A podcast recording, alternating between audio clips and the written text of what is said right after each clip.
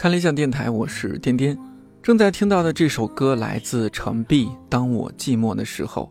词的部分源自上世纪二十年代日本童谣诗人金子美玲，后来经过程璧作曲，音乐制作人李星宇编曲，收录在程璧发行于二零一六年的专辑《早生的灵虫》当中。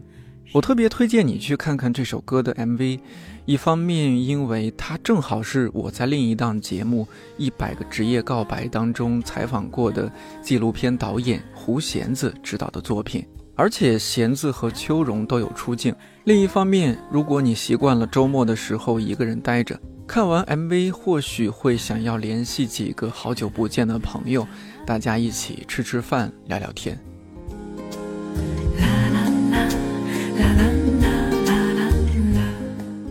如果说我对程璧最初的印象，应该是他在二零一五年发行的那首《我想和你虚度时光》。偶然听到，便被这首长达八分半钟的音乐打动。人声一出来，便是这样几句歌词：“我想和你虚度时光，比如低头看鱼，比如把茶杯留在桌子上离开，浪费他们好看的阴影。”还有结尾部分，想和你互相浪费。一起虚度短的沉默，长的无意义；一起消磨精致而苍老的宇宙。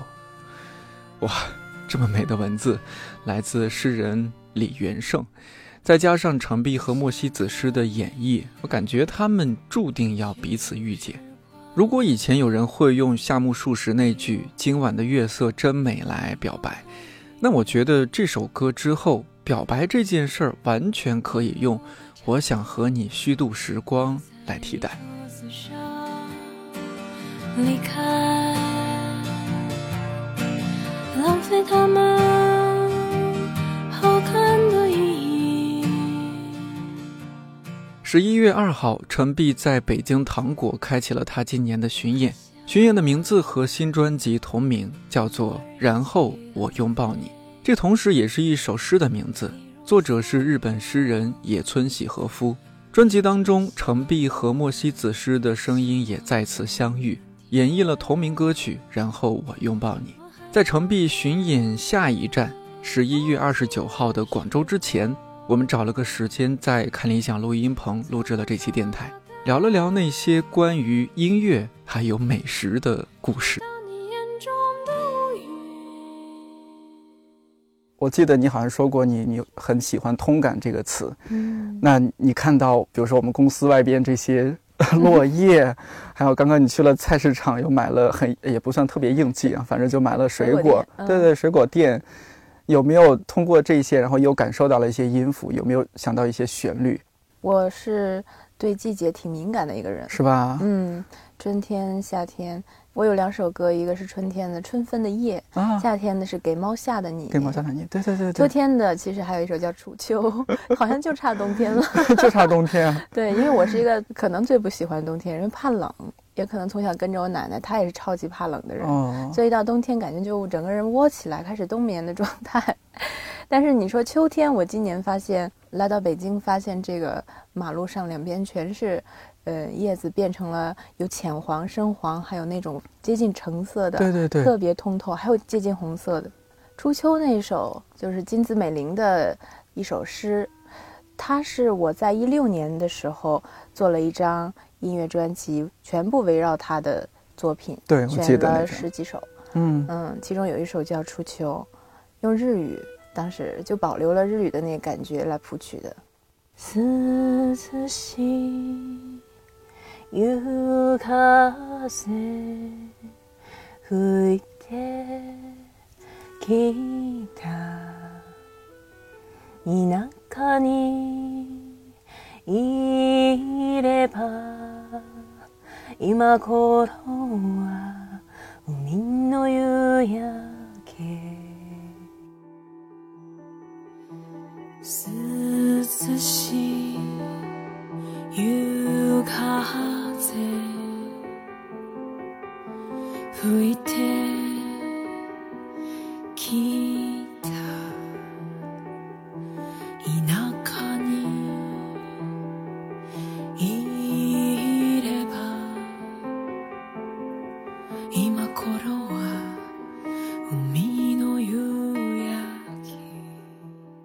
偏悲凉气息凉不凉有有一点点。那就是很应季，我觉得这个季节。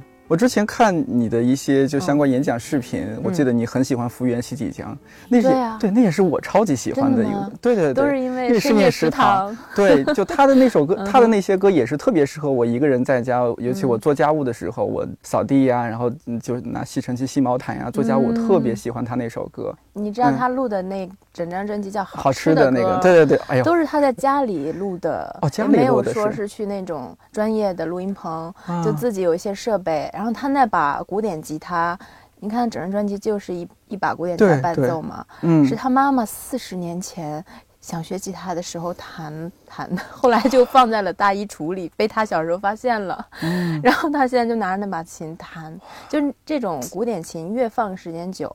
它的那种声音质感越醇厚，所以我特别喜欢他那张专辑的录音感觉，所以我特意问了他嘛。哦，你还问问他对对，我们在东京有见到他，对，还一起录了一些东西，就是大家都是嗯独立音乐人嘛。对对对，而且他人特别的开朗活泼。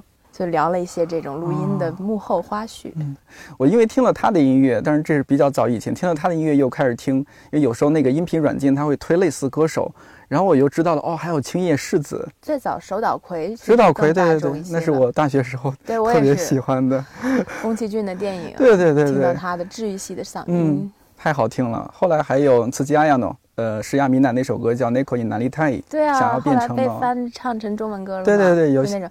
对。哒哒哒哒哒哒哒哒哒哒。对对对。哒哒哒哒哒哒哒哒就那首嘛。对对对。嗯，我其实今年我有一首新歌放在新专辑《然后拥抱你》里，就是有受他的影响，有一首新歌叫《是吧？每天记下重要的几件小事》。哦，是韩姐作词的那一首。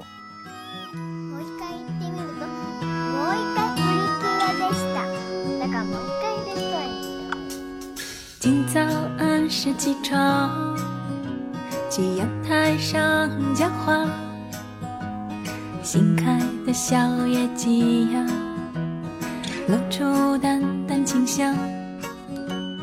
窗外有一只鸟。他写了这首歌的歌词，我觉得还挺感慨的，因为乍一看是这种小清新式的、对吧？日常式的歌词，但其实他的这个人生经历已经就是。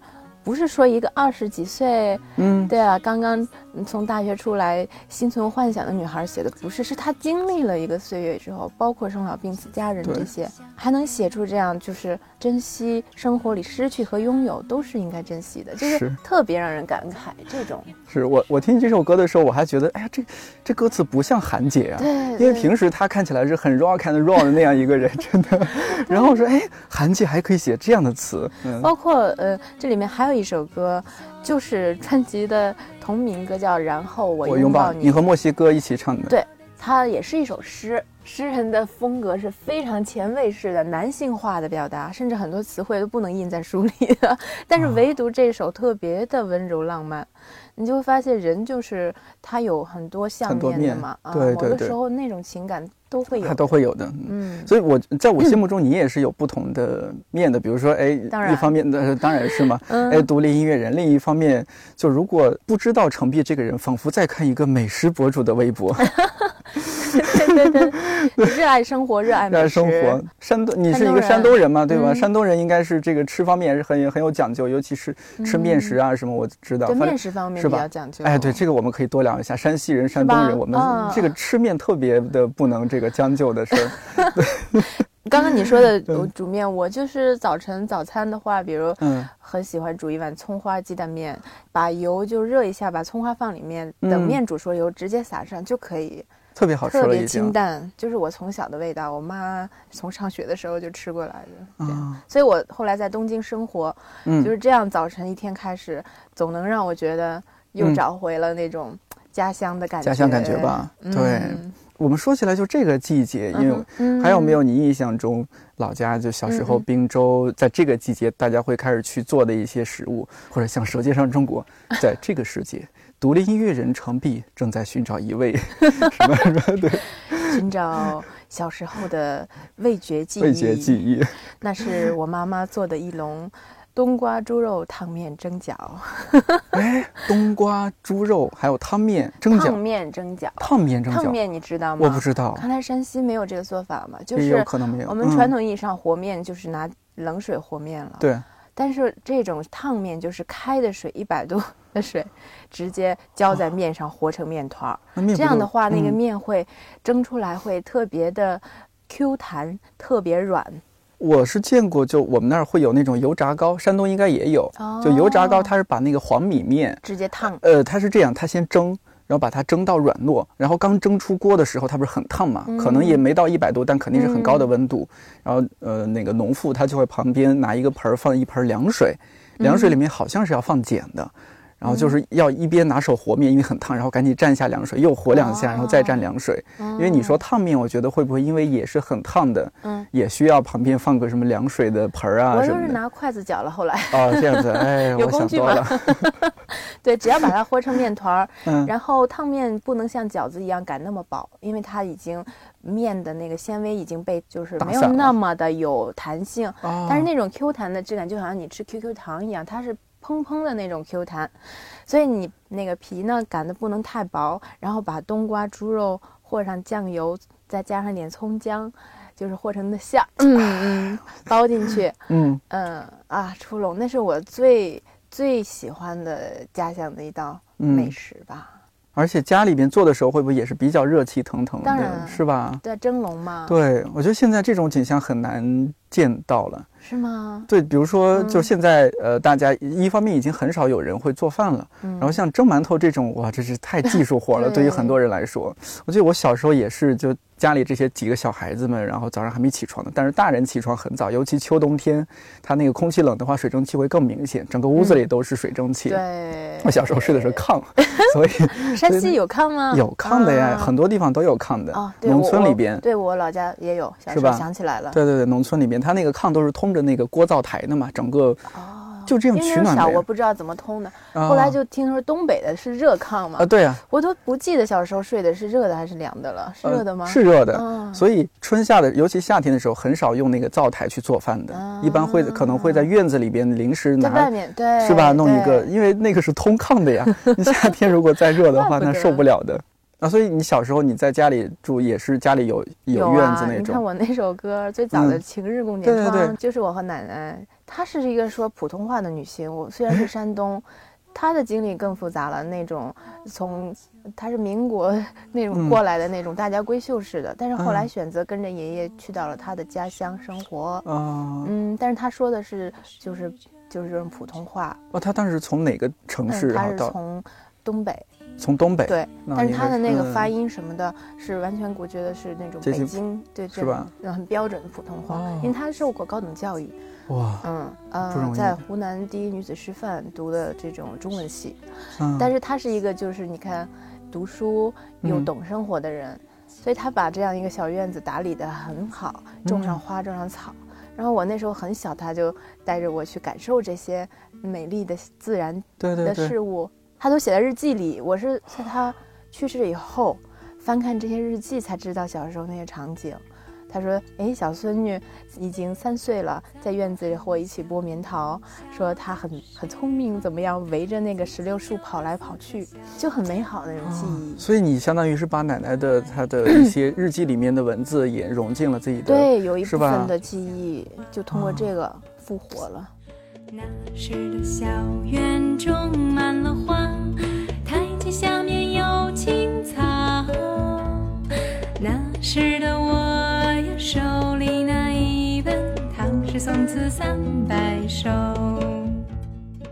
院子里面当时是有种一些蔬菜和水果的吗？对，呃，也有是吧？比如说石榴树嘛，哦，石榴树就是石榴对对对。嗯，比如说会夏天我喜欢那个豆角，最爱吃的也是豆角蒸饺。饺子里面包的是豆角，对，但是也是蒸的，不是水煮的。嗯，嗯嗯，我看你又开始，对，就我对这种蒸饺这种东西有执念也可能啊。嗯，豆角蒸饺，然后有葡萄树嘛，夏天的时候就直接摘摘一串葡萄。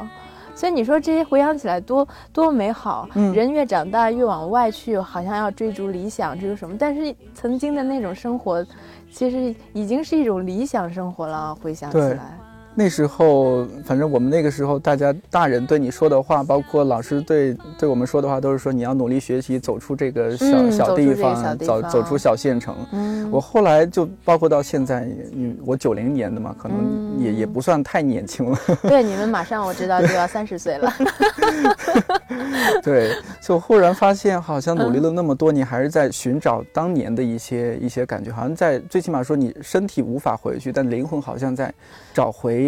在一直在寻找回到故乡的一些路。对我，我是我有的时候会想，是因为对童年的怀念，还是说对那个场景的怀念？就是你人在小孩子的状态下无忧无虑吗？嗯，对，在那种状态，又有一个那样美丽的院子，自然围绕着你。简直太理想了。是，那还有没有其他印象深刻的？呃，自己家里的家常菜也好，比如说你们家独创的，或者说是哎邻居家的你印象深刻的，就滨州的一些美食。因为说实话，这个滨州这个城市可能对外外地人来说是不太熟悉的。在在黄河边上，其实我哥哥是一个特别会做饭的人。比如说我小时候很就经常吃京酱肉丝。对他做的京酱肉丝简直是一绝，在外面餐厅我从来没有吃到过那种就是香气四溢的京酱肉丝，经常就是说看到那个样子是有很多甜酱裹上了那个肉丝，但是吃起来就只有咸而已，不香不香。对，但是我哥做的那个就是每次回家都必须要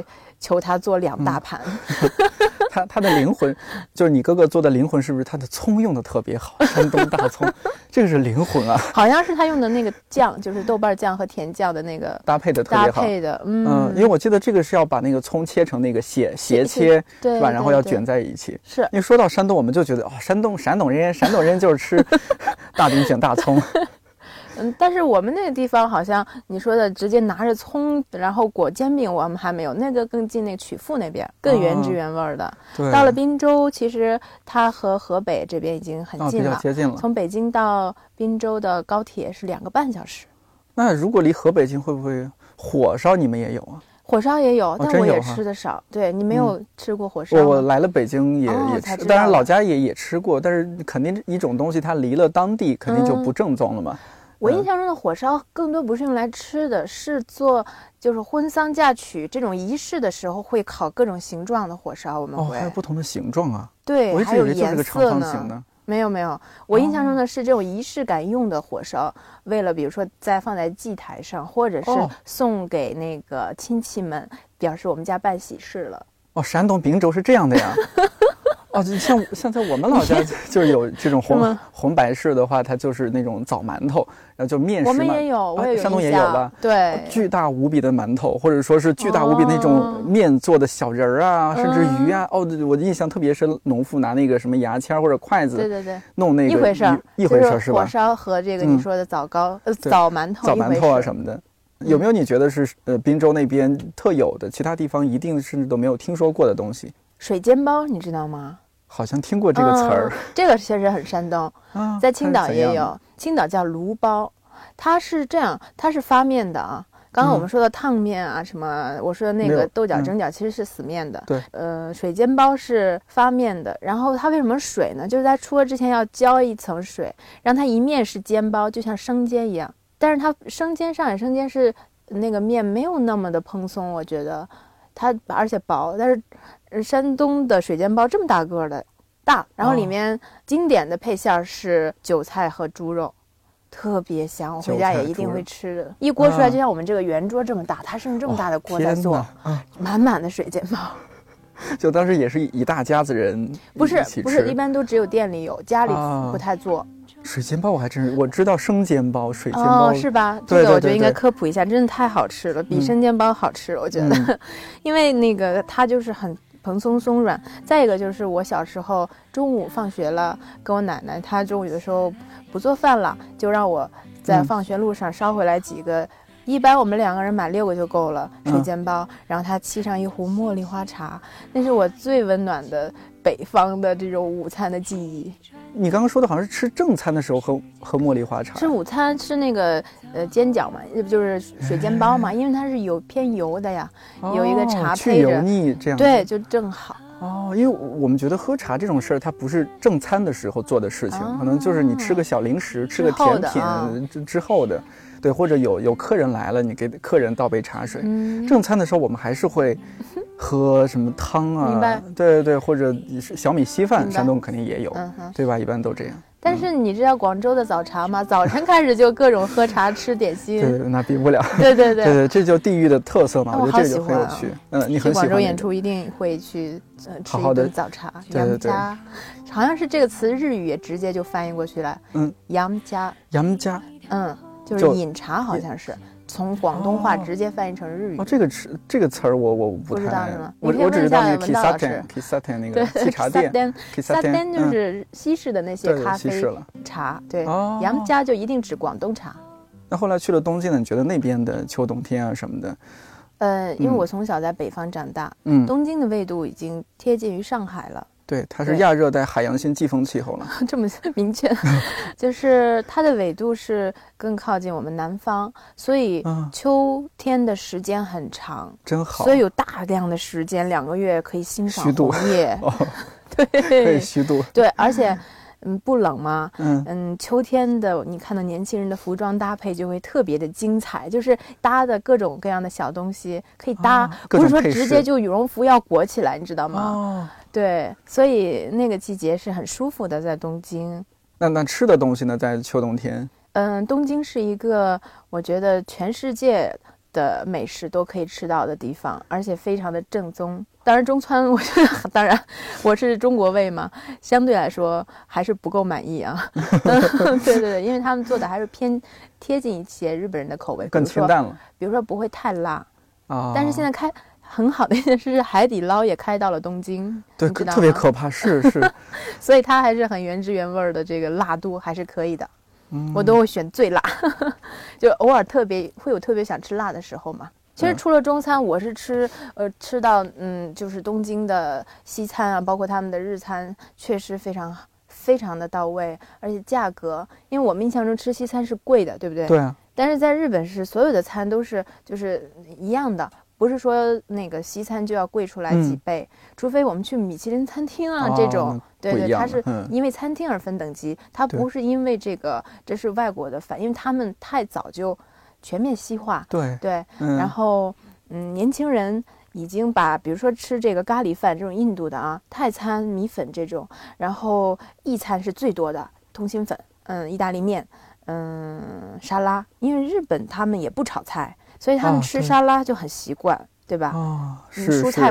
不要加工，就直接撒上一点料，拌一下就好了。特别清淡，嗯，对对对。但是每个餐馆都会中午推出一个中，就是 lunch，他们叫就是英文的 lunch，就是中午的一个菜单，一般一千日元左右，就是相当于六十块人民币，就可以在任何餐厅都可以吃一顿很舒服的，你想吃任何的中餐、法餐、意餐都可以吃到的。这个季节呢，如果从季节性来说，他们会不会有一些比较季节限定的一些，是吧？热乎乎的，而且他们特别爱出季节限定。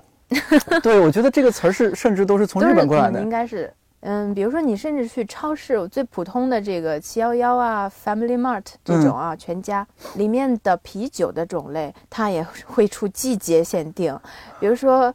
不是啤酒，是那个那种叫什么酒，只有百分之三的这种酒精含量的，类似于果啤，各种好喝的，就年轻人特别喜欢的那种酒吧。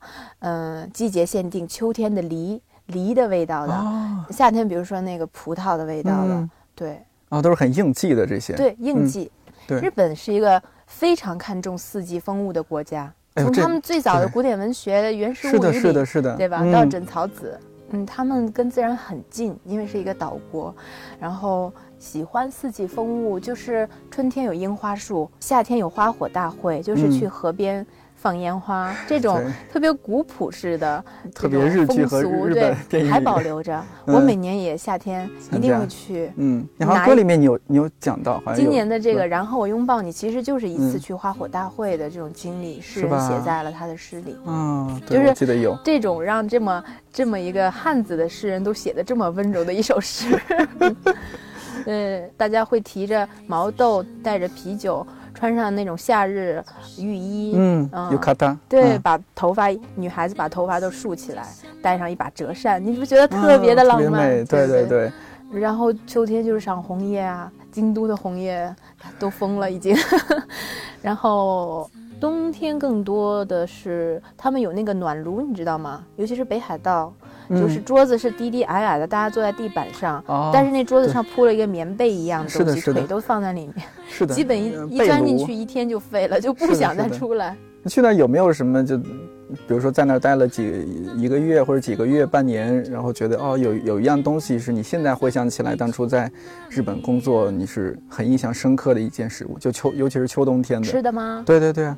嗯，我觉得是 skiaki，就是像寿喜烧。嗯嗯，纯正的日式的寿喜烧和有些在我们国内改良的不一样，它没有那么多的汤汁，它就是在一个平底锅上倒一点酱油，放上糖，甜咸味道。嗯，然后把一片牛肉放在上面，呃，慢慢的很快就熟了，不到一分钟，然后裹上生鸡蛋液吃，这是最纯正的。我最喜欢这种日式的乌冬面，没有很喜欢吃吗？因为我对面是有家乡的执念的哦，就是我自己可以做，还挺排外。对乌冬面对我来说太粗了，我觉得。哦，你会有这样的感觉？嗯，啊，我还觉得还可以。当然，你吃山西刀削面过来的人肯定 肯定没有，我没什么障碍。对呀，我没什么障碍。你们更粗。我吃细面长大习惯了。然后，如果我妈来了兴致做那个手擀面的话，手工切当然没不会那么细了。对对对，相对就我因为我我说的就我们家里一般都是手擀面。小时候我觉得看家里的长辈他们做手擀面也是很享受的，特别长的 一根那个那个擀面杖，然后就看那个孔武有力的农妇，摊来摊去摊来摊去，最后切开。我觉得这个仪式感的感觉，对，特别有仪式感。我有的时候也会就是给自己现在找一些仪式感，像今年秋天特意在东京捡了一堆的银杏，呃，那个银杏白果对啊，白果啊，你回去煮是吗？要清洗。泡一周之后，把皮都那个搓掉之后，留下来的白果可以冻在冰箱里，一整个冬天都可以吃。哎，那个像松鼠一样。哎，那个就是直接脆脆的吗？还是？不是啊，嗯，在日料店里就可以吃到。比如说，你可以嗯放在锅上直接油煎，呃，甚至不用放油，就把它煎煎熟，盐烤白果。哦。然后也可以煲汤，煮各种鸡汤什么都可以放进去，然后不能放多，一天不能超过十粒这样。美食博主上线还是很有心得，因为我在那个北大读书的时候，学校有很多银杏树，对我记得图书馆前面特别长的一条，秋天的时候特别美。对，那那个时候也没有厨房，没有条件，就觉得一直想尝试，今年终于尝试了。那我们再到后面，这个画面再明亮一些。现在秋冬哈，再过几个月啊，逐渐进入了春夏。嗯，想象一下，万物萌生，一声惊雷啊，下面钻在下面的好多惊蛰了。哎哎，对对，惊蛰。哎呀，你太懂了。对，二十四节气惊蛰了，它们就慢慢的冒出来了，然后绿叶子又开始出现了，小芽什么的。这时候有什么旋律开始在你的脑海中进入，开始流动呢？就写了那首《春分的夜》嘛，当时就是在一个大家一起在树下赏樱。嗯晚上你抬头一看，嗯，就是那么多的花儿在你脑袋上面，嗯，他们的樱花树很多都上百年了，整个天空全是花。我觉得那句那句话写的就是在歌词里，蓝色画布上好像画满了各种各样的花儿一样，很浪漫，特别新海诚的一个画面，嗯，是吧？对，嗯，这首歌是这样的，好美的风景。让我回想起家乡的感觉，仿佛闻到春天的气息，在这春分的夜里。好美的风景，让我回想起家乡的感觉，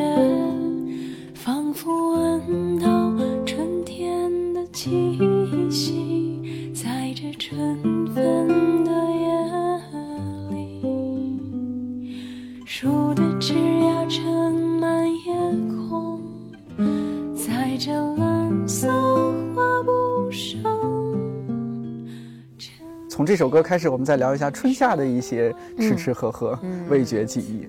春天的话，你知道日本他们古典有七野菜吗？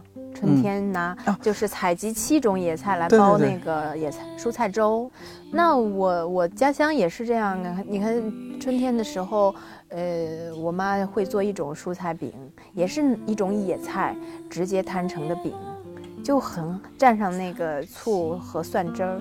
非常美味，那种应该是把那些野菜呃剁碎了，然后放在那个面糊里边是吧？然后再再去烫。对，有的是这样，还有甚至就是那个菜的量非常大，就直接做成菜团子，不要不用放面，或者有一点点粘合的感觉的，放一点，嗯，然后拿水焯了，把那个蔬菜，然后焯了之后就直接团起来。啊，还要不要加一点香油？可以啊，是吧？我印象中要加。咱也是，就是 春天的野菜，我觉得是非常应季的。还有香椿啊，嗯，香椿炒蛋。因为那个时候就是你说的野菜，你是小时候会跟家里人去去？没有啊，他们采回来的。小时候嘛，啊，没有跟着他们去农田，然后去去采一些。嗯，后来长大一点，我非常喜欢的是有长得有点像蒲公英，但其实不是。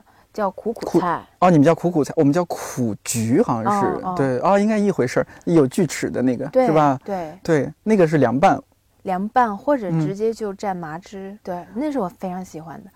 后来 就是在东京，我没有那根本找不到，但是发现有点类似的，嗯，那个菜，我们现在西餐里叫什么？我日语我知道叫 l u c o l a 西餐里叫什么？因为日语汉语啊叫芝麻菜，对。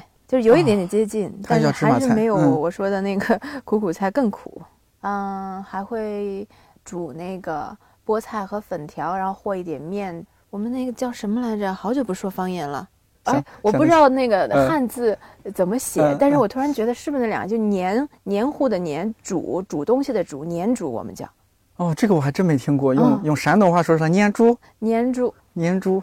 那那是什么呀？我我第一次听说，对对对，就是我说的，任何一个呃蔬菜都可以，嗯，放上那个粉条，放不放也都可以，然后水煮开，和上一点面，就是粥，没有米，就只有面。你说的要加一点面粉要加蔬菜哦，要加蔬菜，对，也要加粉条，就是为了让它丰富一些嘛。哦，对，一般晚餐都会有，就是，呃，我们家我不知道别人怎么样，晚餐一定会有这样的一个喝的东西。不一定是汤，就是这种粘煮也好，或者是白米粥也好，地瓜粥，嗯，胡萝卜粥，就是各种一定要有一个稀饭。哎，是我们也是一样的，嗯，我们稀饭里面也是放那个，要要不土豆，对对，要不红薯，对你刚叫地瓜一回事儿哈。对，还有一个就是跟这个名字现在一想起来特别的，就是古朴的山东范儿，粘煮之外，还有一个叫咸食，咸就是咸。就咸淡的咸，淡的咸，食物的食，也是也是直接拿一些春天的蔬菜，然后切成丝，然后和上面，打上鸡蛋，然后和成一个一个小饼，然后在锅里一摊一煎，就很快就出来了，也是蘸着那个蒜醋这种汁儿。就叫闲时，对，是不是特别像古书里的词儿？对对，山东话里有很多这种古代的词汇还保留着。嗯，你还记得有哪些方言吗？方言俗语里面其实它是包含了一些比较古语的这种。呃，昨天晚上，嗯，昨天晚上我们叫夜来。我天哪，我们一样的对不对？一样的，很近嘛。啊，儒家文化 辐射。是是是啊，还有什么印象深刻的山东的一些？春夏之交吗？春天、夏天的话，就大家都知道吃西瓜呀。啊，对，这些就差不多。然后，嗯，面的话就是凉面，直接凉面煮了以后放在凉水里，一直一直凉掉，嗯，然后拌上呃麻汁，拌上黄瓜丝。就这种最最简单的这个的话，北方好像对北方好像都有，在北京也会这么吃。消暑的，对对，消暑的吃。嗯哦，那在在其他这么说的话，可能太接近了。但你说了这么久，我都没有听到你我特别期待的大饼卷大葱。对我我们那儿说实话，滨州不太多。嗯，滨州有那个菜盒子，比如说韭菜盒子。韭菜盒子。嗯，我说的菜盒子跟我们那儿就是典型的是你说的煎饼啊，嗯，直接一张煎饼摊开，上面布满了蔬菜，就非常大的菜量。你和北京吃到的这种菜盒子还不一样，北京像那个馅儿饼了，其实，对，它这个是一张很薄的煎饼，裹了很多菜，然后把煎饼四折对齐，像包袱一样，巨大的一个菜盒子。这是我上大学的时候，我大学在山东大学，嗯，就特别喜欢的。济南对，经常吃的，济南也会常吃一些，对。东京那边的春夏，你刚刚当然已经说了一些哈，我们有一些季节限定的，什么夏天葡萄汁儿啊，或者是我印象中它樱花开放的季节也会有一些相关的，也有樱花味儿的酒，是吧？酒啊什么的，对，樱花味儿的糖，樱花味儿的各种，甚至面条也会给你做成粉色的，你知道吗？是吧？对我各种应季，嗯，因为在在北京在成都都有一个日本的那个超市叫。伊藤洋哦，伊藤洋华堂，它里面因为日本人的那个运营嘛，它每它也会特别强调这种季节限定，就不同的季节去，它总会有他们日本电影放在那儿，哎，这是这个季节的，对，嗯，会会有一些印象。那在春夏，你会觉得在东京的，嗯，吃的方面有，你现在回想起来，尤其刚去的时候，有没有什么让你印象深刻的？夏天的话，他们都还是吃那个。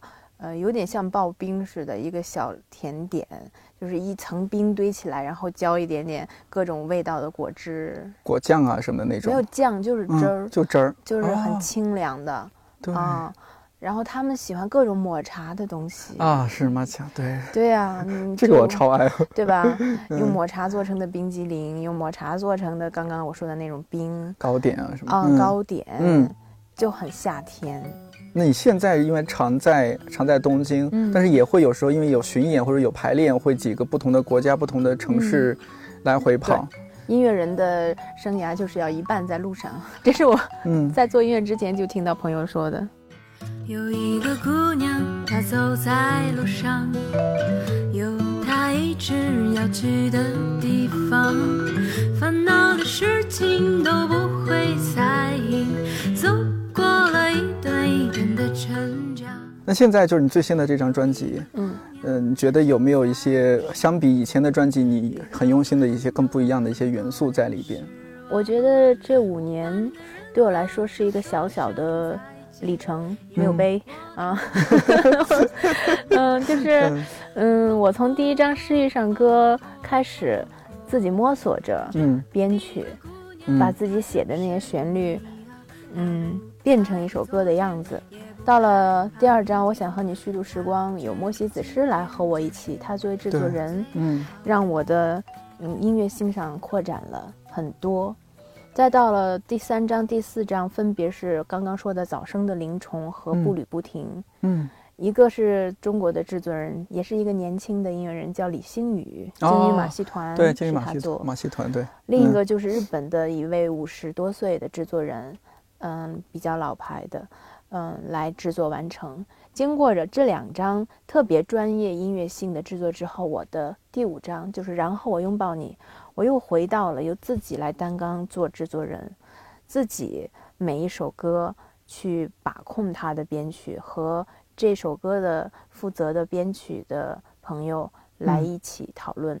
所以到了这张专辑，每首歌的感觉都不一样。是的，是的，我觉得更丰富了。嗯。如果说我最早的诗意唱歌是非常一尘不染的，我就是没有任何外在干扰的我。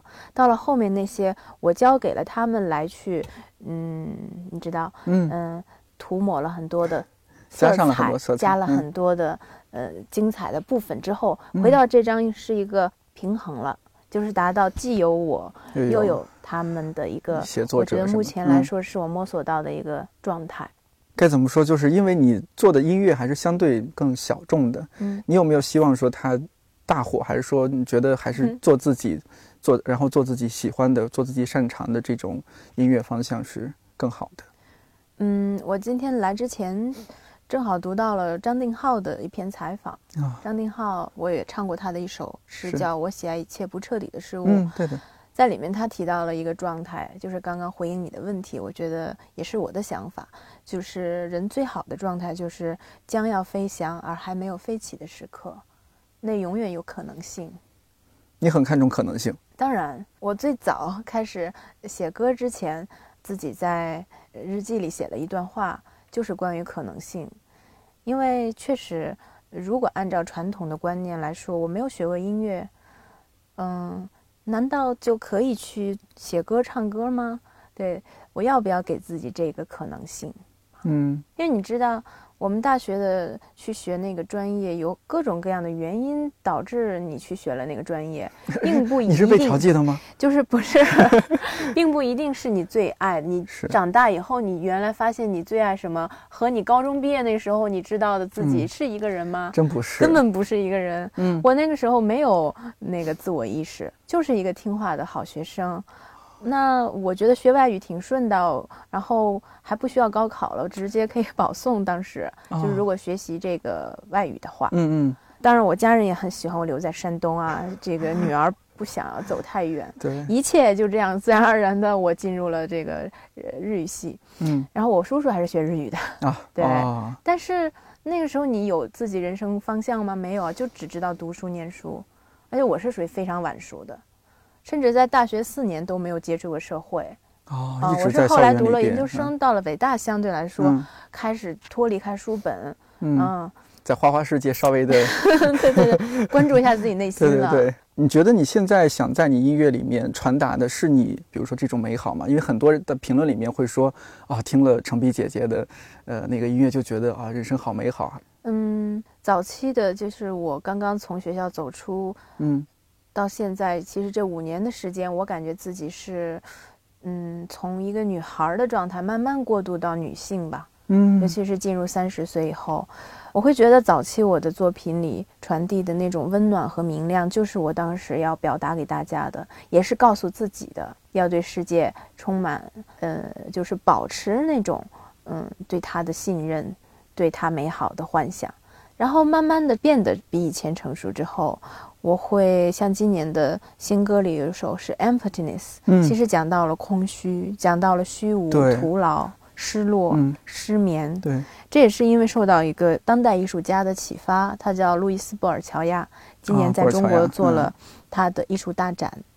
嗯，我发现他能够直接的表达负面情绪，反而是治愈了我，治愈了别人，也治愈了他自己。不要把那些情绪憋在心里，说出来反而是一种现代人的真实的情感表达。嗯，我觉得这也可能会在我将来作品里，也会有这方面的更多的体现。对，我忽然想起来，程璧就是你的本名。嗯，是的。那父母起名字的时候，我奶奶起的。哦，为什么会里面有个璧字？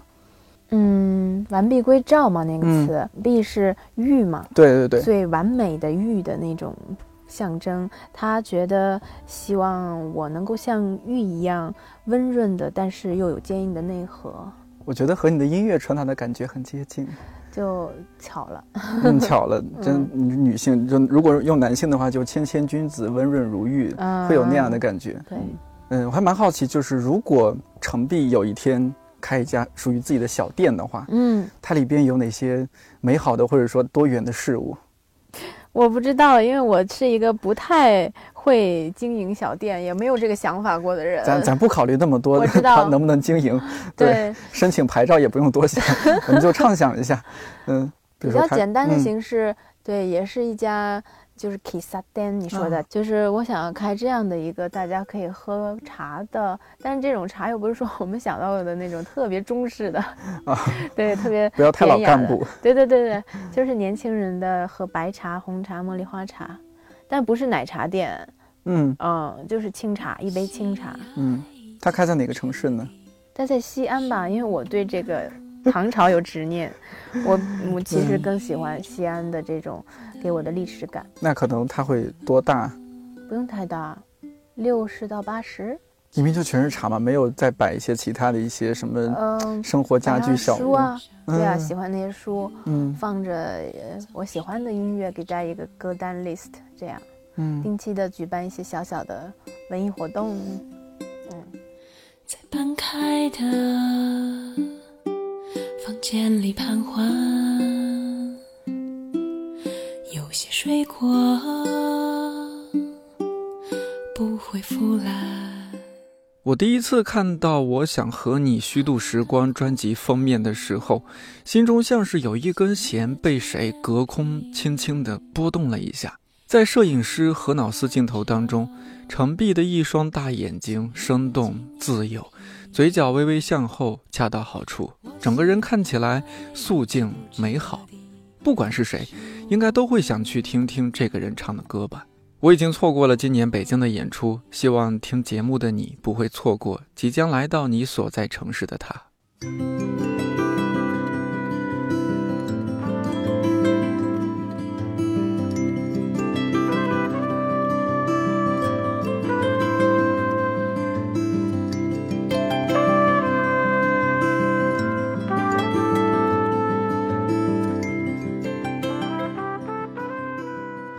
音的时候，程璧说自己没有创作过关于冬天的歌。从歌名来看，好像也确实是这样的。可是，在我看来，他的音乐很多都更适合在冬天听，尤其是独处的时候，仿佛是在小火炉上炖着一锅汤，咕嘟咕嘟，咕嘟咕嘟，沸腾但不喧哗，也更像是一位似曾相识的好友，不曾走远，也不会轻易靠近，但是会在你最需要的时候，像他在歌里唱的。然后，我拥抱你。看理想电台，我是颠颠，祝你早安、午安、晚安。我们下期再见。举着几尺的归途处，竟看到了山丘对面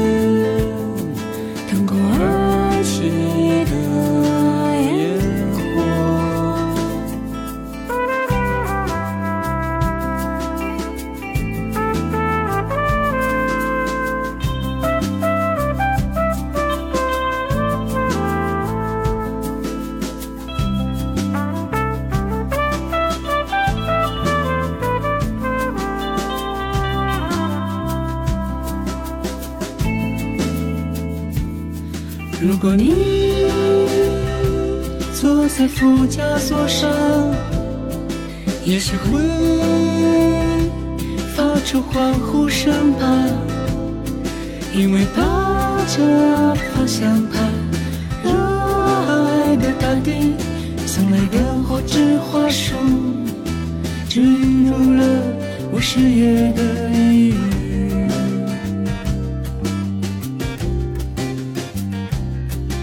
是已经足够了。